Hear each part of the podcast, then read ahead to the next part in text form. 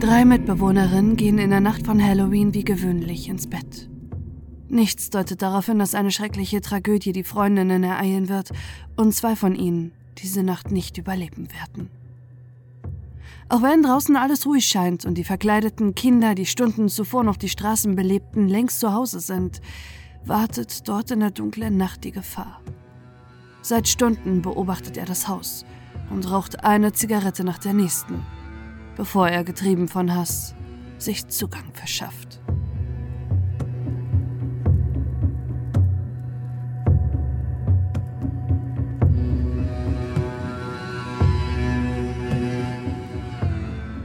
Napa Valley im US-Bundesstaat Kalifornien ist bekannt für seine Weinberge und idyllische Landschaft.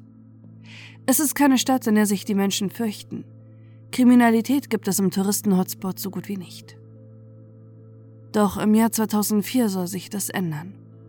Ein Verbrechen erschüttert Napa Valley, das an Brutalität für die Einwohner kaum vorstellbar ist. Nicht weit von der Innenstadt entfernt leben die beiden Mitbewohnerinnen Adrian Insona und Lauren Mienza in einem Haus zusammen. Doch sie beide sind mehr als das. Sie sind eng miteinander befreundet und verbringen viel Zeit zusammen. Lauren arbeitet als Volleyballtrainerin in einem Community College. Und Adrian ist Ingenieurin, die bei der Stadt Nepa angestellt ist. Sie ist eine kontaktfreudige, starke Frau, doch hinter ihrem fröhlichen Lächeln verbirgt sich auch eine tragische Seite.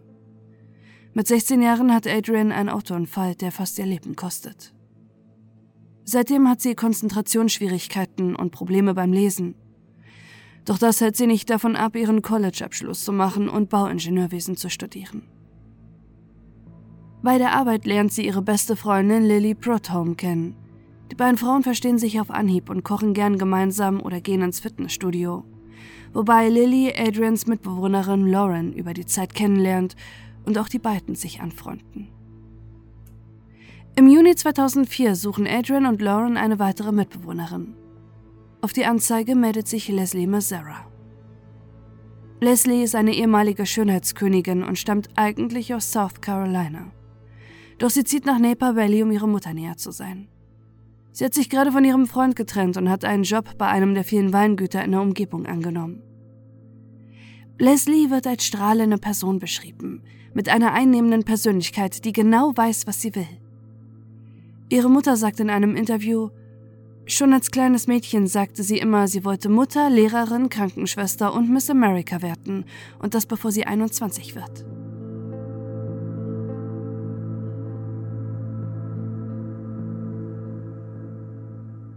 Im Oktober 2004 lebt Leslie erst vier Monate in Napa Valley und bei Adrian und Lauren. Aber die drei Frauen verstehen sich gut. Den Halloween-Abend verbringen sie mit Süßigkeiten verteilen. Und gegen 23 Uhr legen sich alle ins Bett. Leslie und Adrian haben im oberen Stockwerk jeweils ein Schlafzimmer. Und Lauren hat ihr Zimmer im Erdgeschoss, in dem auch der Hund der WG schläft. Gegen 1 Uhr nachts wird Lauren von einem lauten Geräusch wach. Danach hört sie Schreie im Haus. Sie weiß, dass irgendwas nicht stimmen kann und geht aus ihrem Zimmer. Dabei sieht sie, dass ein Mann gerade die Treppe herunterläuft und durch ein offenes Fenster im Erdgeschoss flieht. Sein Gesicht kann sie dabei aber nicht sehen. Sie geht nach oben, um zu schauen, was passiert ist. Und dort sieht sie die grausame Tragödie. Adrian und Leslie liegen mit unzähligen Stichwunden auf dem Boden. Als die Polizei eintrifft, kann sie nur noch den Tod der beiden Frauen feststellen. Die Spurensicherung beginnt sich den Tatort anzusehen und kann Blutspuren an einer Jalousie sicherstellen. Außerdem finden sie mehrere Zigarettenstummel vor dem Haus. Die Zigaretten sind bis zum Filter weggeraucht. Der Verdacht liegt nahe, dass sie vom Täter stammen, der nervös eine nach der anderen geraucht hat, bevor er seinen brutalen Mord beging. Die Zigaretten sind von Camel in der Geschmacksrichtung Türkisch Gold. Eine neue und seltene Marke, die nur wenige rauchen. Während die gefundenen Blutspuren mit der DNA an den Zigaretten abgeglichen wird, um herauszufinden, ob sie von derselben Person stammen, stehen die Ermittler trotzdem vor einem großen Rätsel. Adrian und Leslie wirken nicht wie zufällig ausgewählte Opfer. Wer hat also so viel Hass gegen eine der beiden Frauen, dass er diese grausame Tat begehen soll?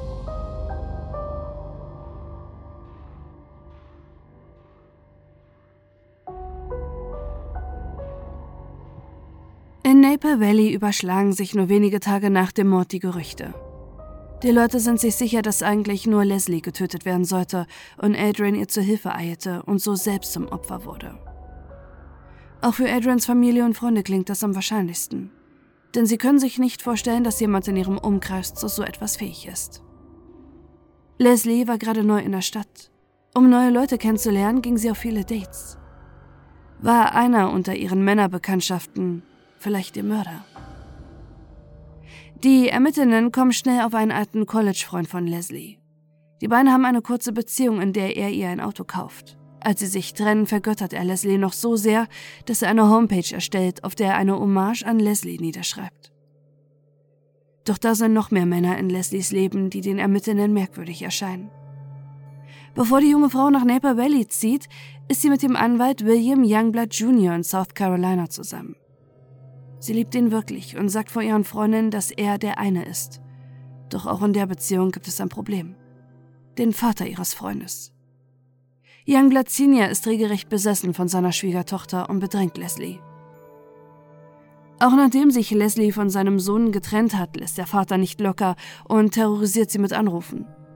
Auch am 31.10.2004, nur wenige Stunden bevor Leslie und Adrian getötet wurden, hatte Youngblood Senior zweimal angerufen.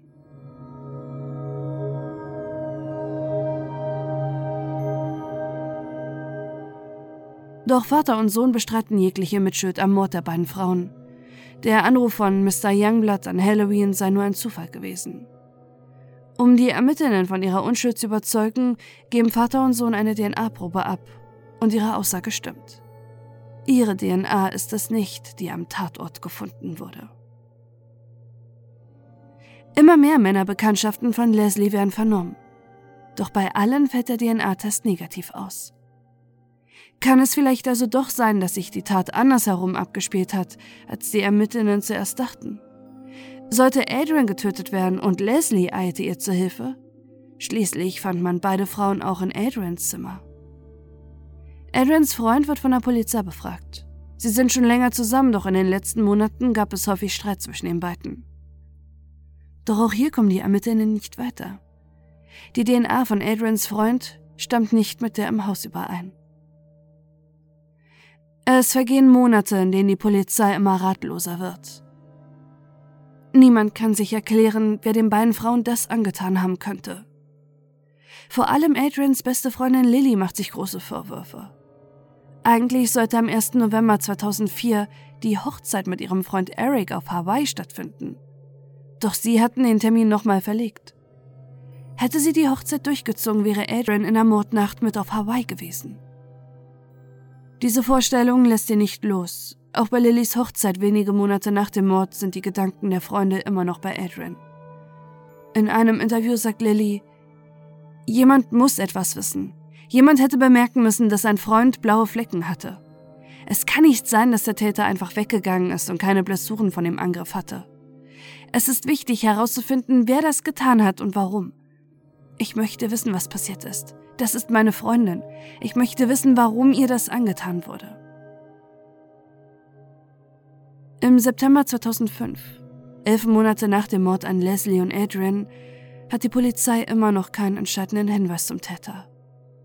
Deshalb entscheiden sie sich, weitere Details des Mordes zu veröffentlichen. Die DNA von den Blutspuren in der Wohnung stimmt mit der an den Zigarettenstummeln überein. Bislang hat die Polizei diese Information nicht veröffentlicht. Im September gehen sie mit diesem Wissen an die Presse.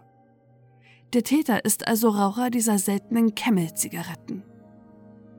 Mit dieser Information, die in Kalifornien durch die Presse geht, erreicht die Polizei endlich den entscheidenden Durchbruch, denn der Täter fühlt sich unter Druck gesetzt.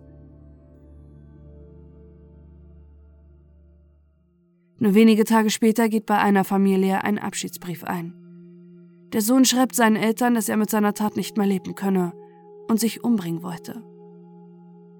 Sie können ihren Sohn überzeugen, sich zu stellen, und so meldet sich fünf Tage nach der Veröffentlichung der Information über die Zigarettenmarke ein Mann bei der Polizei. Es ist Eric Koppel, der Mann von Adrians bester Freundin Lily.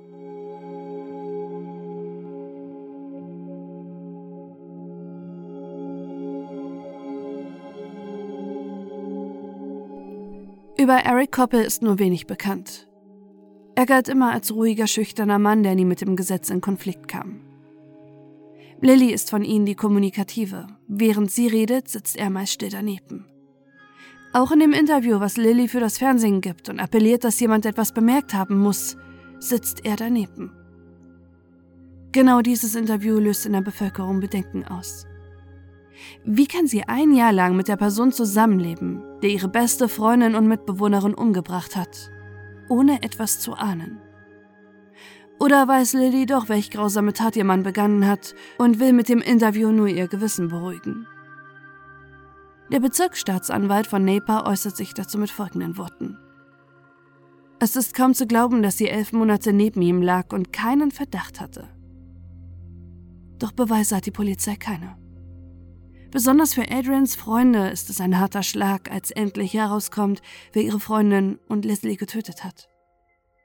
Nur wenige Monate zuvor hatten sie alle mit dem Mörder die Hochzeit gefeiert und gemeinsam um Adrian getrauert. Aber auch die Arbeit der Polizei gerät in den Fokus der Öffentlichkeit. Wie kann es sein, dass sie fast ein Jahr brauchen, um den Täter zu überführen, der im direkten Umkreis von Adrian war? Schließlich nahmen sie über 200 DNA-Proben von Männern aus dem ganzen Land, aber übersahen dabei den Mann von Adrians bester Freundin. Hatten sie sich anfangs zu sehr auf die wechselnden Männerbekanntschaften von Leslie konzentriert und dabei Adrians Bekannten- und Freundeskreis außer Acht gelassen? Doch vor allem eine Frage beschäftigt die Familien von Leslie und Adrian. Wieso wurde der ruhige und schüchterne Eric Koppel zum Mörder?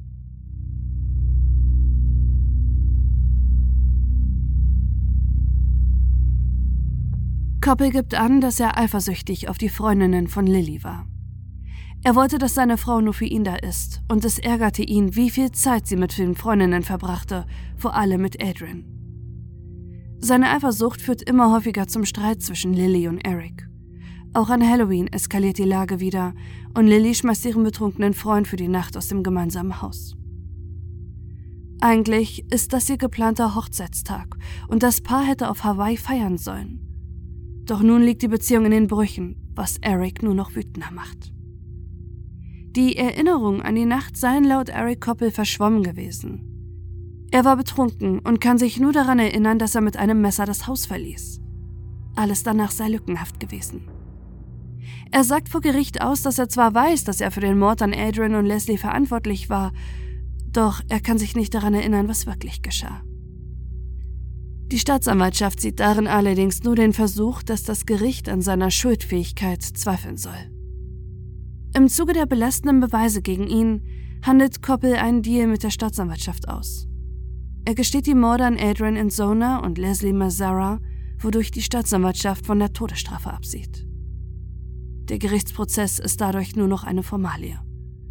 Doch für die Familie der getöteten Frauen ist es ein wichtiger Tag. Dann endlich können sie mit der grausamen Tat versuchen abzuschließen. Als erstes tritt Adrians Mutter vor das Gericht und hält unter Tränen eine bewegende Rede. Sie spricht zu dem Mörder ihrer Tochter gewandt. Eric, du hast Adrian gekannt. Du kennst mich. Und Eric, ich kenne dich. Du bist ein Mann, der die beste Freundin der Frau, die du geliebt hast, gewaltsam erstochen hat. Das ist nicht Liebe, Eric. Du kannst Lily nicht lieben und dein Messer in Adrians Haus bringen, um auf sie einzustechen, immer und immer und immer wieder.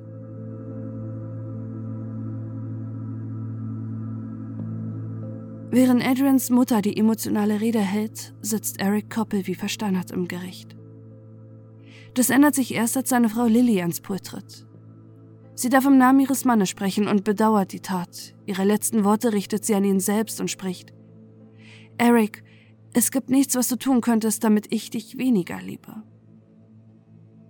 Die Familien der getöteten Frauen sind fassungslos über diese Aussage. Gerade Adrians Mutter treffen die Worte schwer. Lily und Adrian waren beste Freundinnen. Wie kann Lily nun immer noch zu ihrem Mann halten, obwohl sie weiß, was er getan hat und vor allem, dass er aus Eifersucht ihre beste Freundin ermordet hat? Während Eric Koppel seine lebenslange Haftstrafe verbüßt, quält vor allem Adrians Familie immer noch eine Frage, die auch das Gericht nicht beantworten konnte. Wusste Lily wirklich nicht, was ihr Mann getan hatte?